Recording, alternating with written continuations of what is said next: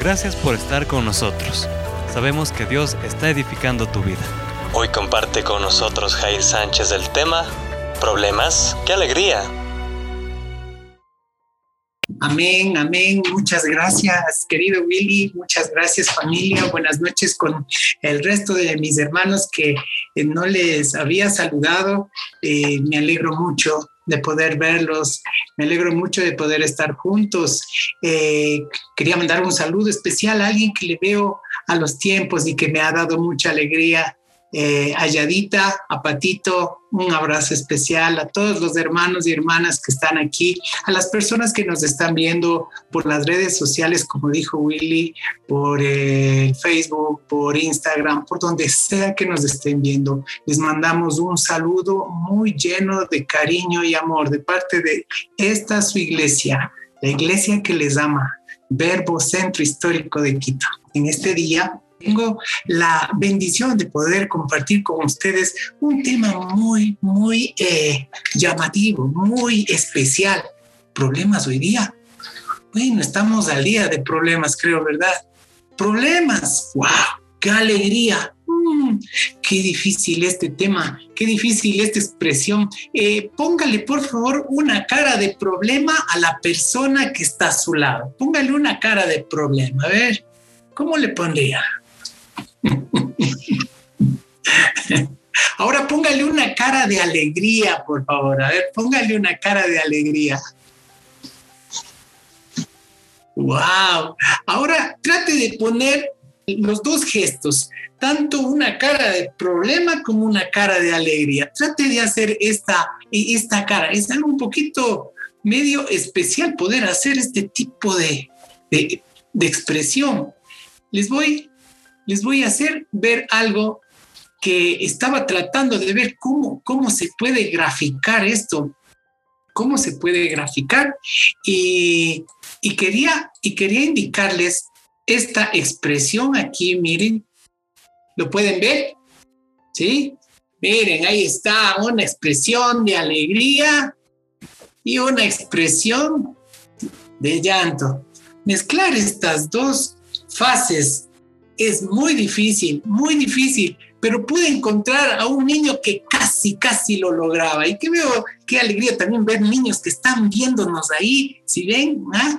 yo pienso que los niños son los más espectaculares que pueden ayudarnos a hacer este tipo de ejemplos. Miren ahí, ahí está. ¿Qué les parece? Esta es mi cara cuando estoy llorando de alegría. Especial, ¿verdad? qué, especial el poder hacer esto, el poder tener una cara de alegría, una cara de, de, tristeza, es, es bastante difícil, pero hay algo que hoy día el Señor nos, nos quiere enseñar. El Señor nos quiere enseñar algo como siempre, ¿no? fuera de serie, algo fuera de serie. Eh, no sé si ustedes están viendo mi pantalla, tal vez. Lo que sucede es que eh, tratando de ver este, este, este tema de problemas, qué alegría, que es algo como medio inaudito, ¿no? Es algo que es disparatado, no tiene, no tiene realmente razón, pero hay cosas que el Señor nos eh, va eh, formando en medio de su palabra. Y para esto les quiero contar que hace muchos años atrás, estaba en una ocasión con mi hijo menor de tres años, mi hijo el, el, último, que es varón, Mateo, y estaba jugando con mi hijo mayor, que tenía 11 años en aquel entonces, porque tienen 8 años de diferencia. Vi como el pequeño le dio una patada en la mano y mi hijo mayor se puso a llorar y se puso a llorar y le dolía mucho la mano y yo le decía, pero mijito, ya no es para tanto, no te pongas a llorar. Solo fue una patadita. Él tiene tres años, ¿qué te va a hacer daño? Y ya tú estás grande, tienes 11 años. Pero le vi que seguía llorando, le cogí la mano a mi hijo el mayor, le cogí la mano y le hice el típico chocolatito, ¿no? Chocolate, chocolate, chocolate, y ya pasó el dolor. Y mi hijo, claro, o sea, como que se iba convenciendo, se iba convenciendo, pero eh, después le seguía doliendo. le seguía doliendo. Al siguiente día estaba con mucho dolor y, y, Carmelita me estaba diciendo, oye, no podemos dejar así esto, tenemos que llevarle al médico. Pero yo le decía, pero no fue para tanto, mi hija, o sea, solo fue una patadita infantil, no, no creo que es para tanto, pero Carmelita estuvo insistiéndome, no, eso no está bien, yo veo que él no está bien, él está sufriendo con su mano y a veces los hombres somos un poco medios como que lógicos, ¿no? O sea, porque es niño chiquito, no, no le debe pasar nada, pero bueno, tanta la insistencia de Carmelita, nos fuimos al médico le hicieron una radiografía y su dedito, su dedito, el, el meñique, se había roto estaba roto su dedo y, y, yo estaba tan entristecido por eso. Y ahora, y yo decía, si el dolor de mi hijo no hubiera advertido que necesitábamos atenderlo, eh, eh, aquel daño hubiera sido pues muy fatal, muy duro para, para mi hijo, ¿no? Y, y hubiera sido un descuido que no, no podría, no, no me lo hubiera perdonado. Qué importante que fue eh, que en este problema ocurra una advertencia como lo que es el dolor.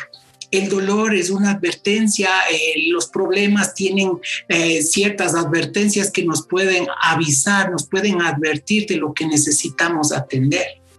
Les digo esto porque cuando estaba yo viendo en, la, en el libro de Santiago, el capítulo 1, el versículo 2 al 4, les voy a, compartir, les voy a compartir esta, les voy a compartir mi, esta parte de aquí para que ustedes lo puedan ver.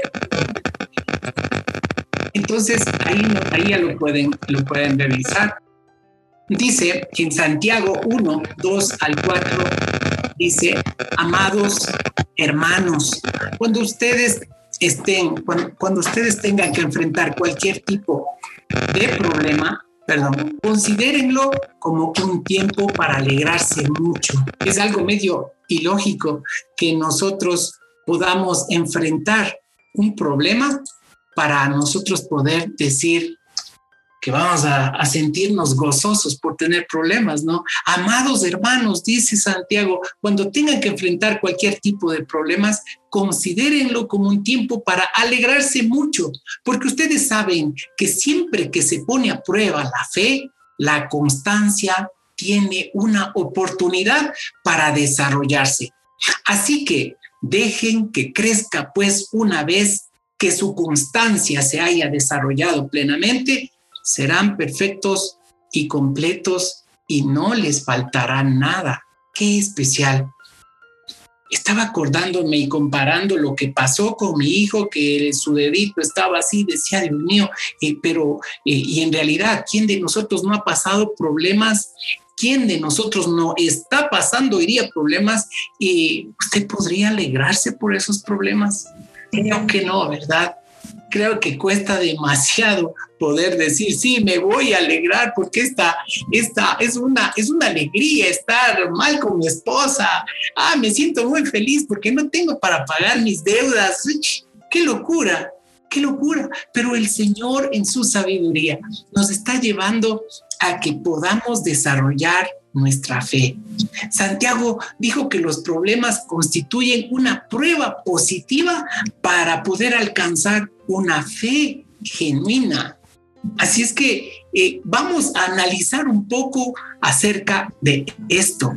¿Saben? Así como Carmelita, si no hubiera atendido el problema de mi hijo, de mi primer hijo, de Jaircito, pues hubiera sido una tragedia para mí para mi hijo también, para todos en sí. Hay una historia en la Biblia que nos va a enseñar algo tan importante en base a esto de los problemas y por qué son tan importantes. Vamos a ver en el libro de Éxodo el capítulo 4, versículo 24 y 25. Por favor, abra su Biblia en el, en el libro de Éxodo, el capítulo 4, el versículo 24 y 25. Pasa algo también, algo realmente que no tiene cabeza, algo que uno dice, pero ¿cómo puede pasar esto? Es algo tan inaudito también. Miren lo que dice. Rumbo a Egipto, en el lugar donde Moisés se detuvo con su familia para pasar la noche, el Señor enfrentó a Moisés y estuvo a punto de matarlo. Miren lo que está diciendo aquí. Rumbo a Egipto, en un lugar donde Moisés se detuvo con su familia para pasar la noche, el Señor se, enfrentó a Moisés y estuvo a punto de matarlo. Pero Séfora, su esposa, la esposa de Moisés, tomó un cuchillo de piedra y circuncidó a su hijo. Con el prepucio tocó los pies de Moisés y le dijo, ahora tú eres esposo de sangre para mí. Cuando dijo un esposo de sangre, se refirió a la circuncisión de su hijo. Después de que este incidente pasó, el Señor lo dejó en paz. ¿Qué le parece? algo está ocurriendo aquí. ¿Por qué si Moisés, que estaba en la frontera de Egipto, estaba justo para entrar eh, a, cumplir con el propósito mismo de Dios, ¿por qué ahora en este lugar el Señor lo quiere matar? ¿Qué es lo que está pasando con, con el Señor, con nuestro Dios? Es para tanto, ¿qué, qué sucedió con Moisés? Pero luego en el versículo 25 nos enseña que la esposa Séfora vio y se advirtió de que algo estaba muy mal. Su hijo, Gerson, que ya tenía 12 años en ese momento, no había sido circuncidado. Eh, Moisés tenía 80 años y él estuvo fuera de Egipto porque recuerden que Moisés eh, mató a un, a un egipcio por defender a uno de su pueblo, a uno de los hebreos, y le tocó salir exiliado de ahí porque si no lo hubieran hasta matado. Entonces salió, se fue al, pueblo de los Marianitas y él pasó ahí por un tiempo. Tuvo su esposa, creció su hijo, y regresó, se encontró eh, con, con, Dios. Dios se presenta en una zarza ardiente y le dice quién es, le dice que es su Dios y que lo ha elegido a él. Y él está, y dice, yo no puedo ser el que tú me hayas escogido, pero Dios lo convenció de quién es él y el propósito que tenía. Moisés está yendo para Egipto y justo en la frontera le pasa esto. ¿Por qué es lo que el Señor está actuando de esa manera? ¿Por qué le arma este problema tan severo a, Moisés. El Señor quería arreglar algo muy importante. Tenía un asunto que necesitaba resolverlo con Moisés. Entonces, ¿por qué fue que Moisés eh, estaba eh, tan acosado en medio de este problema? Es porque Dios lo había llamado a Moisés como el libertador del pueblo de Dios el libertador de los israelitas. Le llevó a un imperio donde eh, era tan poderoso, tanto militarmente como económicamente. Lo llamó a esto. Pero si Dios mismo se había presentado en medio de todo esto, Moisés tenía que, que solamente entrar a Egipto y realizar lo que Dios le había mandado. Su hijo no había cumplido un mandamiento muy importante que Dios había hecho con Abraham, el patriarca Abraham, el padre de todos los judíos. Él hizo un pacto importante, la circuncisión, que no solamente era un sello sobre el cuerpo de cada uno de los israelitas, sino era un pacto, un pacto donde el Señor les estaba diciendo, ustedes están marcados como mi pueblo. Entonces era un mandamiento demasiado importante. Moisés no había hecho caso a esto. Entonces, lo que ocurrió es que no podía dejar pasar Dios que siguiera adelante Moisés sin que él pueda arreglar este problema. Así como lo que sucedió con mi hijo, con su dedito, y Carmelita estaba tan desesperada por arreglarlo. El Señor estaba tratando de que esto se arregle.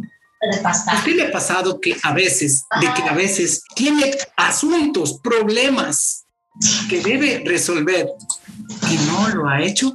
Dentro de casa tiene problemas usted que sabe que se deben arreglar, pero usted no ha hecho nada por ello se sigue manteniendo en medio de estos problemas.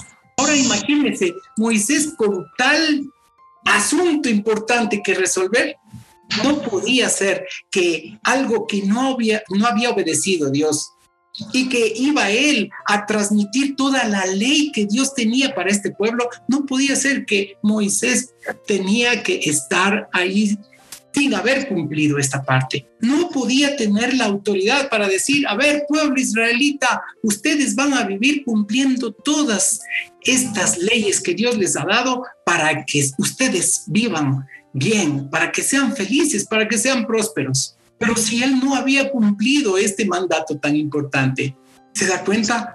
El Señor quería arreglar eso. En esta noche el Señor quiere que nosotros entendamos que cuando los problemas, cualquier tipo de problema tengamos, necesitamos entender que hay una advertencia, no para mal, sino para bien. Séfora, la esposa, la esposa, fue y de inmediato se dio cuenta que era su hijo. Lo circuncidó y entonces el Señor aplacó su ira, arregló este asunto tan importante con Moisés. A veces nosotros postergamos los asuntos importantes que debemos arreglar en casa. Por lo general lo hacemos, postergamos, procrastinamos, dejamos de lado. No sé qué le había pasado a Moisés para que haga esto. No sé por qué lo hizo. Descuido, estaba en rebeldía. Eh, ¿Qué le sucedió? Tal vez tenía debilidad por saber que su hijo iba a sufrir en, este, en esta operación que debían hacer en la circuncisión. Pero Dios tenía que arreglar esta piedra de tropiezo que no le hubiera permitido tener autoridad para que pueda seguir avanzando. Yo le pregunto a usted, en medio de los asuntos que usted necesita resolver, usted está postergando algo importante en su vida y que no le permite avanzar a otro momento donde usted va a crecer en su fe, donde usted va a estar libre, donde usted va a llenarse de, de victoria en medio de aquellos inconvenientes que estamos viviendo. Imagine usted, el problema que tenemos es la inconstancia. Somos inconstantes y el Señor, por medio de los problemas, nos lleva a entender qué asuntos están pendientes en nuestra vida. El Señor dice, a través de los problemas tienen que alegrarse, porque en medio de la prueba de, su fe, ustedes van a tener la oportunidad de desarrollar la constancia con un propósito.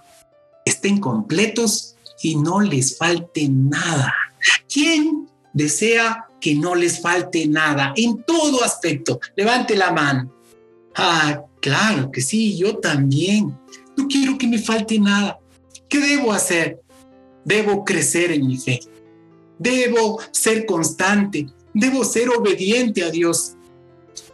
Debo no dejar postergar para otro momento. Sí, sé que tengo este problema, es que no me gusta levantarme tan temprano a orar o no me gusta acostarme eh, tan, tan tarde para orar. A veces nosotros tenemos nuestras reuniones de, juntos en oración, estamos en la noche y nos cuesta. Podríamos estar ya en la cama descansando, pero a veces lo más fácil es lo que más buscamos hacer. Qué mejor si no pudiera atender la cama, ¿no es cierto? Qué mejor si no pudiera pagar los, los impuestos. Qué mejor sería. Uno estaría de, dichoso, pero no, esta vida es una vida de esfuerzo una, vida donde el Señor va haciendo que usted descubra que es tan valioso, es y está hecho a la imagen de Dios.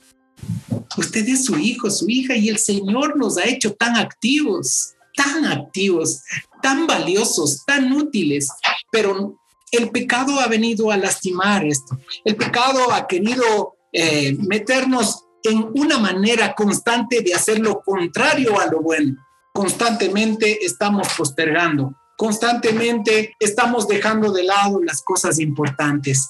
¿Por qué no puedo vivir bien con mi esposa, con mi esposo? ¿Qué es lo que tengo que arreglar en mí? Mis debilidades, mi, mi perfeccionismo. Ah, es que tienen que hacerse las cosas como yo digo, pero yo mismo no hago. Pero yo quiero que se cumpla egoísmo, debilidades, nuestra manera de pensar, nuestros traumas, nuestras debilidades. ¿Quién nos puede ayudar? Pues tenemos a un gran Señor. Él nos hizo, nos diseñó. Y Él quiere que nosotros, a través de los problemas que tengamos, pues estemos atentos, listos para reconocer cuál es mi inconveniente en medio de este problema. Ah, mi carácter, mi manera como me expreso, mi falta de consideración. A veces no le considero a, mi esposa, a mi esposo, a mis hijos. Qué importante que es y se está convirtiendo los problemas en la vida de nosotros, los hijos de Dios. Cuando ustedes se hallan en diferentes pruebas y problemas y, y algunas dificultades, dice el Señor, pues entonces alégrese, porque llegó el momento de que ustedes le permitan a que su fe, por medio de su constancia, empiece a crecer. Y cuando usted empieza a crecer en su fe, en su constancia, entonces dice, no, yo sé que el Señor me va a ayudar. Señor, ¿qué debo hacer en esto? Ah, tengo que perdonar. Híjole, ¿y ahora cómo hago para perdonar? ¿Cómo hago? Tan duro, tan difícil, me ha hecho tanto daño. Ayúdame, Señor. Tú eres el quien me puedes bendecir, el quien me puedes llevar a conquistar esta victoria que no he podido ya por años. Y el Señor, a causa de que usted mira la parte importante que debe resolver con su vida, pues entonces el Señor dice, eso es lo que quiero. No quiero que tengas una piedra de tropiezo. No quiero que te atasques. No quiero que te estanques. Porque así cuando usted se estanca, visto cuando se estanca el agua, el agua se queda estancada, se empieza a ensuciar, empieza a oler mal y empieza a secarse el agua. Y huele mal. Y a veces estamos así dentro de casa, ¿verdad? Estamos con mala cara. Nuestra cara ya no es la misma de siempre. Nuestra actitud, no nos sentimos satisfechos. El Señor no quiere que pase esto. El Señor quiere que nosotros estemos felices, que estemos agradecidos, que disfrutemos de su cónyuge, de su esposa, de su esposo, que puedan disfrutar. Qué alegría estar al lado de mi esposa, los que tienen, los que son casados, los que no son casados, qué alegría poder sentirme seguro, acompañado de mi Dios, sentir que tengo esperanza en la vida, qué alegría.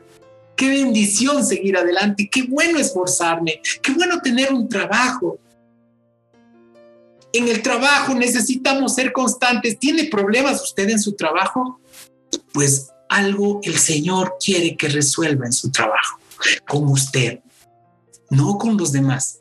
Porque en realidad que es muy fácil para nosotros decir, ah, es que ella, es que él, es que tal persona, y nunca yo estoy viendo, ah, es que yo, yo no estoy actuando como debería actuar.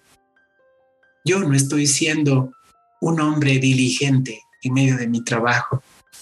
Yo estoy trabajando insatisfecho tal vez o con una queja dentro de mi corazón.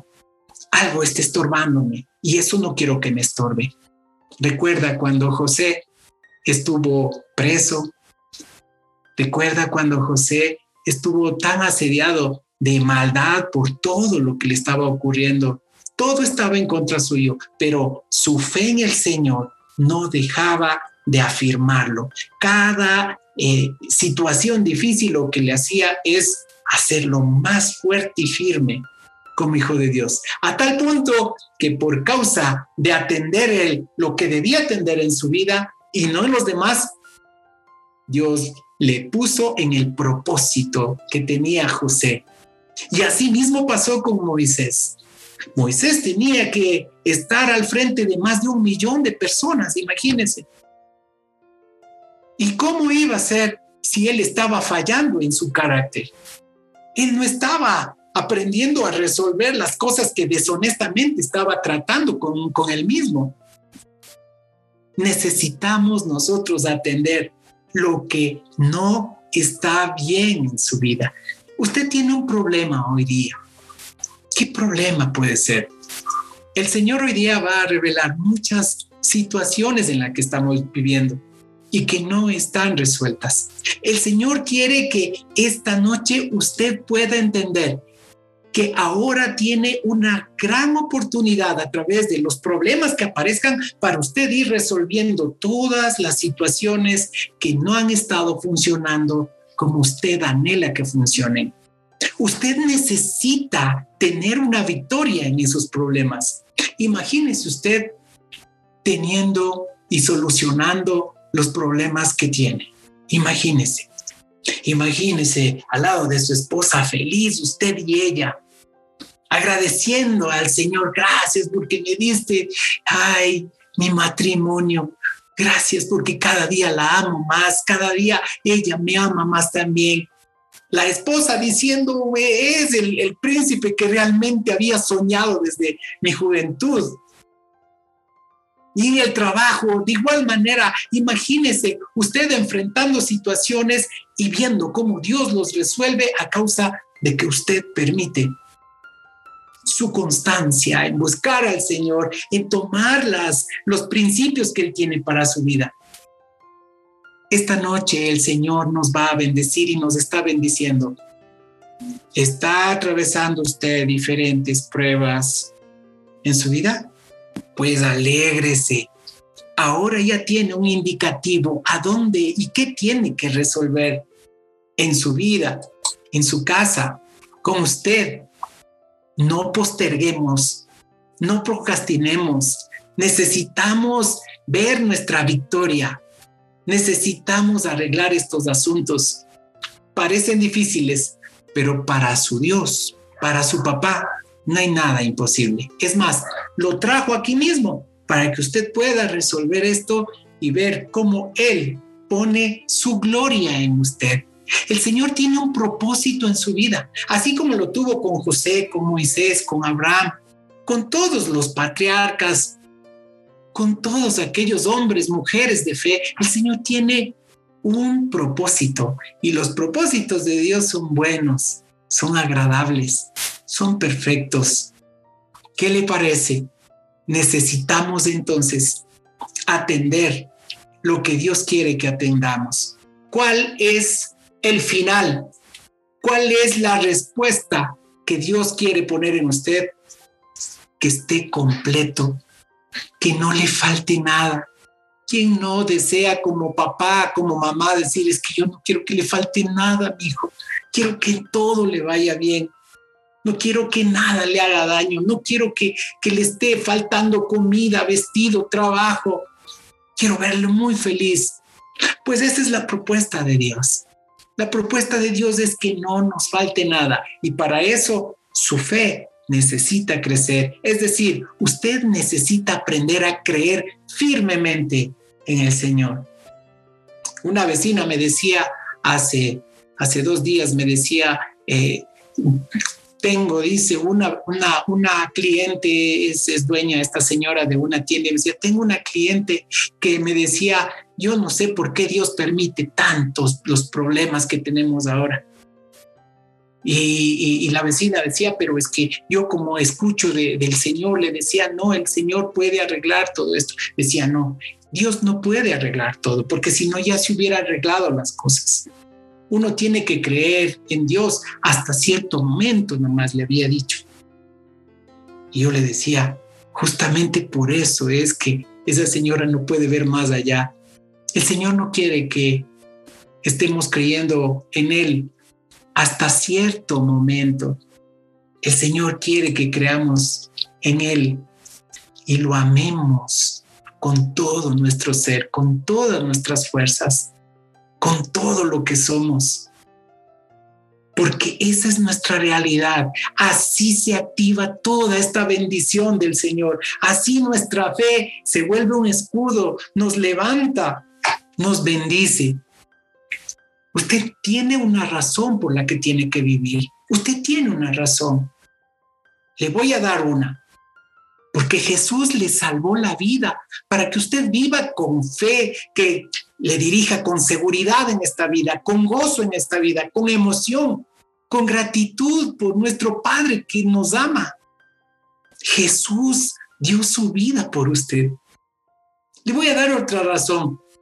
Sus asuntos pendientes afectan a sus seres queridos. Los afectan a su esposa, a su esposo, a sus hijos, a su papá, hasta a sus amigos. Les afecta, les hace sufrir al ver que, eh, que está detenido, que no avanza, que se ha estancado. Si usted resuelve los asuntos con usted mismo, todos van a ser beneficiados.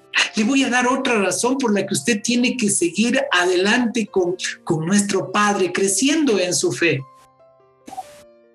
Porque esta vida tiene un límite de tiempo. Y luego tendremos que vernos cara a cara con nuestro Dios. Y nos preguntará si le dimos honor a su sacrificio y nos atrevimos a alcanzar el propósito bondadoso que tiene con nosotros. Imagínese que el Señor nos diga, pero sería mi hijo para que tú seas libre, para que alcances la victoria de toda la vida eterna. Imagínese que usted, por causa de no atender lo que su parte, lo que el Señor quiere que arregle junto con Él, ni siquiera solo, se pierda de, de toda esta grandiosa bendición. Para que Dios pueda cumplir los grandes planes, necesitamos obedecer a Dios constantemente, constantemente. No necesita obedecerlo hoy día todo, todo lo que tiene que, y lo que dice la Biblia, todo, absolutamente todo. No, la constancia va de a poco, va creciendo. Es eh, cada día. Usted va retomando. Pues hoy día voy a los cinco minutos, tres minutos, pero cada día voy a estar de rodillas ante el Señor. Voy a cambiar mi manera de hablar. Tres minutos, cada día lo voy a hacer. Cada cosa que usted vea que no ha estado bien, usted va a aplicar lo que el Señor sí quiere que haga en medio de esto, lo que usted quiere que cambie constantemente. ¿Sabe qué? Poco a poco usted va a seguir encontrando la bendición de que instintivamente va avanzando en medio de el cambiar su vida, el estar con más paz, el ver que las, las cosas están funcionando. La constancia es demasiado importante en medio de lo que Dios tiene para enseñarnos cómo vivir. Hay un versículo, hay una cita bíblica en Gálatas 6:5 que dice esto: pues cada uno es responsable ante Dios de su propia conducta. Pues cada uno es responsable delante de Dios de su propia conducta. Usted es responsable de su propia conducta. No es responsable de estar criticándole al otro, de estar criticando a su cónyuge, de estar criticando al vecino, de estar criticando entre sus hermanos. No, Usted tiene la responsabilidad ante Dios de usted mismo, de obedecerlo a Él, de ser constante con lo que Él le, está mostrando. Y para ser constante, el Señor nos ha traído a nuestra iglesia, a Verbo Centro Histórico de Quito. Ahí tenemos la oportunidad de ser constantes. Tenemos hombres, mujeres que son mentores de amor, de bendición, nuestros líderes, nuestros hermanos supervisores, nuestros ancianos. Ahí el, el, Señor nos está bendiciendo para que seamos constantes, nos están entrenando, nuestros líderes están capacitando para entrenar, para acompañar, para que usted se levante, para que usted arregle cualquier inconveniente que esté acarreando en su vida y que no lo ha podido sacar. Tenemos mentores, tenemos la bendición de estar con papá, tenemos el amor de nuestro Padre y el amor que se está despertando y entregándose en medio de nosotros. Gracias yo le doy a Dios por habernos elegido para tener esta familia. Esta es nuestra familia, la familia de Dios, la familia que está extendiéndose en amor, la familia que está creciendo, la familia que está aprendiendo a ser constante en creerle al Señor, porque por causa de la inconstancia ya se dio cuenta lo que le pasó a Moisés. Descuidó algo tan importante que Dios le había estado eh, indicando que no puede darlo por alto, pasarlo por alto, perdón. Vamos a terminar esta noche agradeciéndole a papá, porque ahora ya los problemas no van a ser algo para estar preocupados y asustados y temerosos y viendo a quién culpamos. Ahora los problemas van a ser el gran indicativo donde Dios dice, listo, llegó el momento de resolver lo que está sirviendo de tropiezo en tu vida. Lo vas a lograr, lo vas a vencer. Yo estoy a tu lado. Vas a crecer en fe, porque yo no quiero que te falte nada. Yo quiero que estés completo. Yo quiero verte feliz. Yo quiero que seas de gran ejemplo para tu familia y por donde quiera que vayas. Vamos a cerrar nuestros ojos y le vamos a agradecer a nuestro Señor por todo lo que nos está mostrando en, esta, en este día y que necesitábamos de manera importante saberlo y atenderlo. Señor, Padre bendito, te damos gracias por haber venido a nuestras vidas. Señor, voy a tomar el propósito de bien que estoy buscando desde hace tiempo, Señor, y que no he sabido cómo lograrlo. Padre bendito, gracias, porque el pecado ya no tiene poder en mi vida para mantenerme acorralado. Gracias porque tu Hijo Jesucristo me ha dado libertad para estar a tu lado. Y gracias porque tu Espíritu Santo tiene todo el poder y Él me ayuda a ser paciente, a ser constante, aprender a obedecerte. Gracias Señor. Mi amado Dios, te pedimos perdón por todo el error que hemos estado cometiendo al no hacernos cargo de, de nuestros problemas, de lo que necesitamos resolver. Señor, ya no queremos postergar, ya no queremos pasar por alto nada de lo que tú quieres que seamos libres y nosotros también. En el nombre de Jesús, Señor mi Dios, declaramos que este día tú nos bendices y tu Espíritu Santo, Señor, nos da su ayuda, su poder para poder ser constantes, para poder desarrollar nuestra fe, para que los problemas sean un tiempo de alegría, de decir, muy bien, llegó el momento de arreglar este asunto y tener la victoria que tanto estaba soñando. Bendito Dios, sobre todo dentro de casa, en medio de nuestras familias los esposos, Señor, que venga la unidad que tanto necesitamos vivir, el equipo más maravilloso, poderoso, el equipo que bendice, Señor, las sociedades, las, los matrimonios, Señor, el esposo la esposa. Señor, bendícenos para poder hacernos responsables de nuestra conducta, de nuestro carácter, Señor Bendice, Señor, a nuestros hijos. Bendice para que seamos un gran ejemplo, para que podamos enseñarles no a través de lo que decimos, sino a, través de cómo vivimos, Señor, con el ejemplo nuestro. Bendito Dios. Gracias por estar aquí. Gracias porque nunca nos vas a abandonar. Gracias porque tú nos llevas siempre de gloria en gloria, de victoria en victoria. En el nombre de Cristo Jesús.